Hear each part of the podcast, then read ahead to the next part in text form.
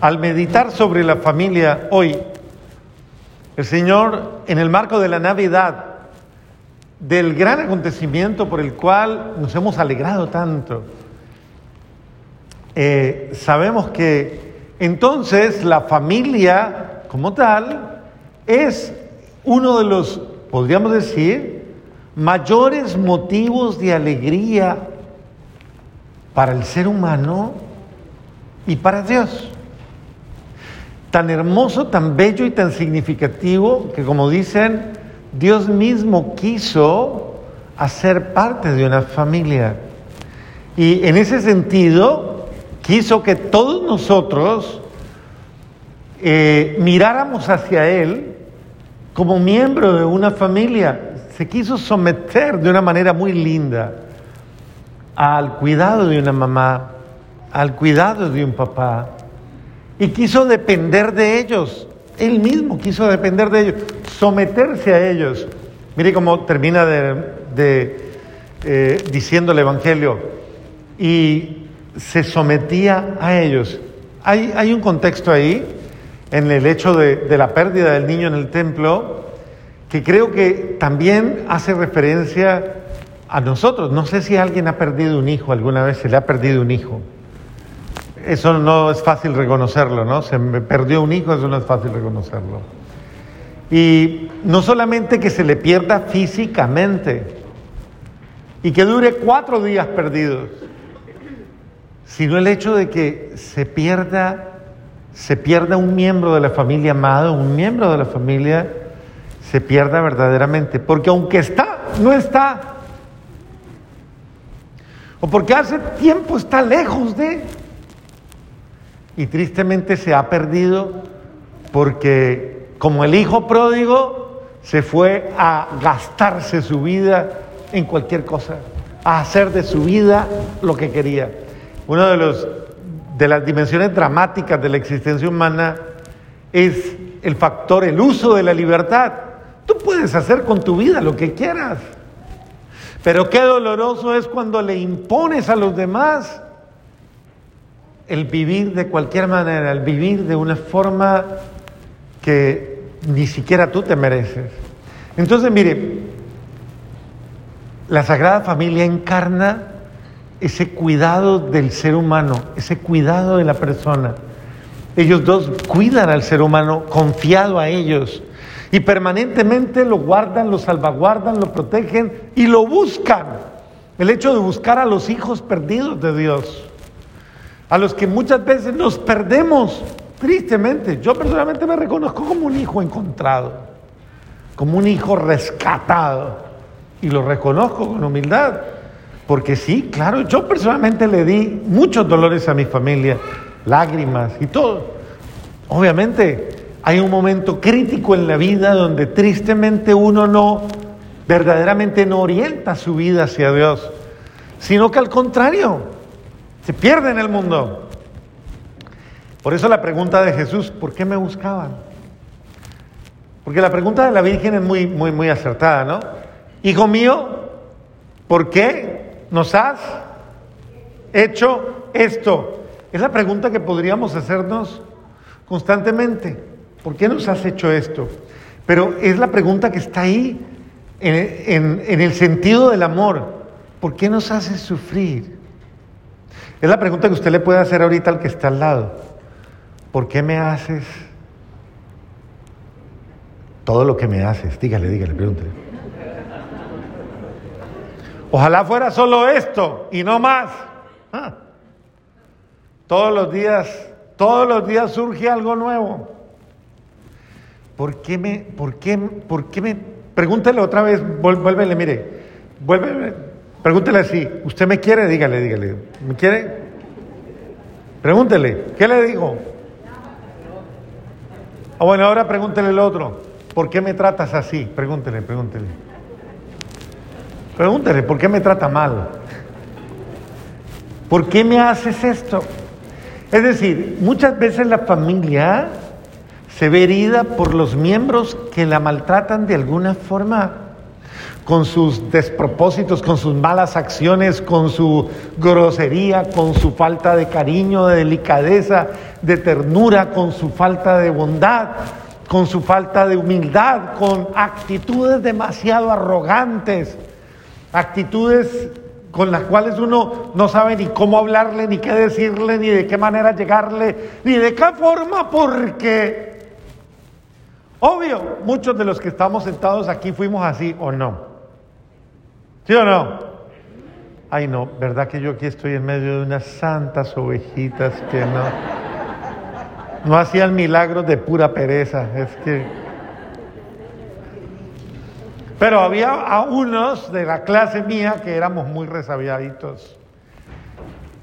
Y eh, esta historia muestra precisamente que a la familia le da, podemos dar lo peor de nosotros la podemos tratar muchas veces de cualquier manera o le podemos dar lo mejor de nosotros. La familia verdaderamente es como, como a ver, como el termómetro que mide verdaderamente la temperatura del amor. Y hay gente que vive muy fría, muy fría, casi congelada gélida. Nunca tiene calidez, nunca fríos. Uno les ve la cara y la cara parece un témpano de hielo.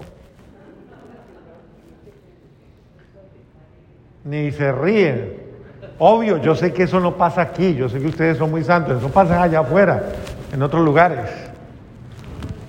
Pero hay miembros de la familia que lastimosamente parece que estuvieran fuera, muertos, ausentes. Hay miembros de la familia que le dan un calor maravilloso. Y otros no solo calor, prenden fuego en la casa. Dios mío. Pero ojalá el fuego bueno, ¿no? Porque hay unos que sí viven encendidos, pero de rabia a toda hora. Rojos a toda hora. Bueno. Qué importante que nosotros sepamos amar la familia y sepamos tener en ella, mire, una persona que aprende a ser en la familia, aprende a ser en todo lugar. Una persona que aprende a ser bueno, cálido, bondadoso, querido, amable en la familia, aprende a ser una excelente persona en todo lugar. Pero usted no puede pretender venir aquí hoy a tratar de convencernos de que usted es una buena gente, que usted es buena persona, que usted le cae bien a todo el mundo, que usted es maravillosa, maravilloso, si en su casa usted es un demonio.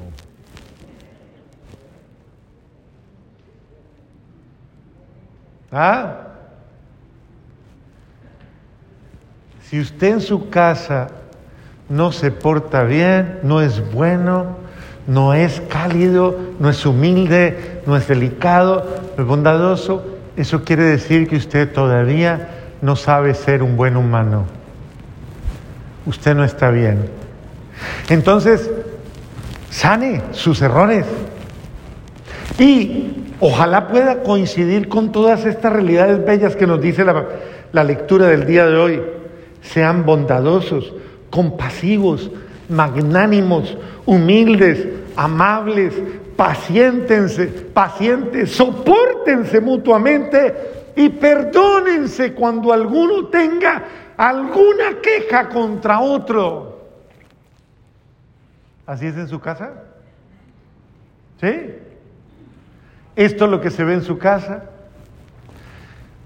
Papás y mamás. Eh, papitos y mamitas, traten bien a sus hijos. No sean groseros. Lo más feo es que un papá sea vulgar con sus hijos, sea atrevida, atrevido, grosero.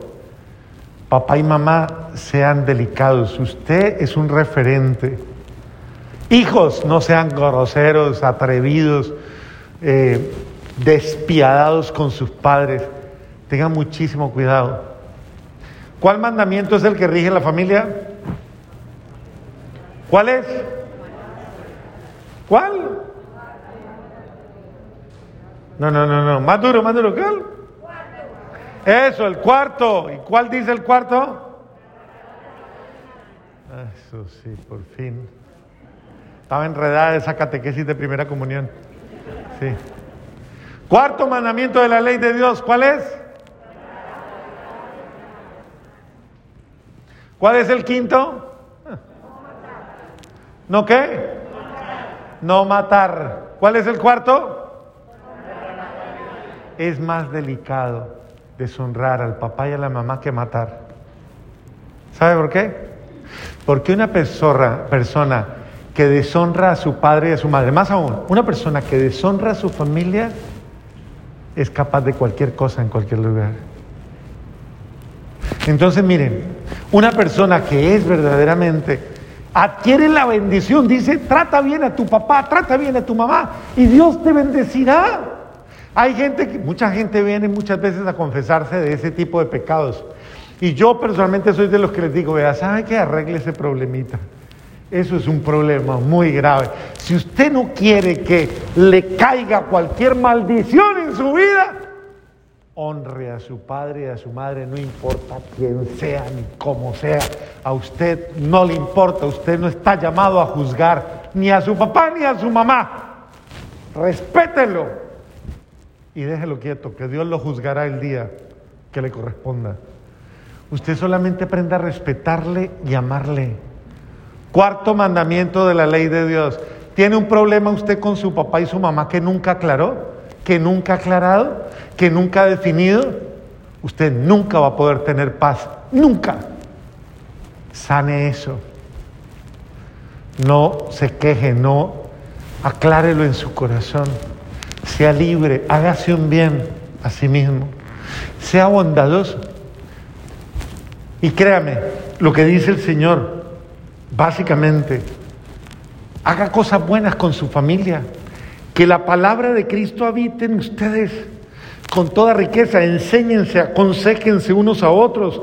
Lo mejor que sepan, con el corazón lleno de gratitud, alaben con salmos, con himnos, con cánticos espirituales. Y todo lo que digan y todo lo que hagan, háganlo en el nombre del Señor Jesús, dándole gracias a Dios Padre por medio de Cristo Amén. Que esa sea la familia de la que usted se siente orgulloso. Y que quien vea a su hijo diga, o a su madre, diga, usted debe pertenecer a una familia muy buena, porque usted siempre está feliz. Amén.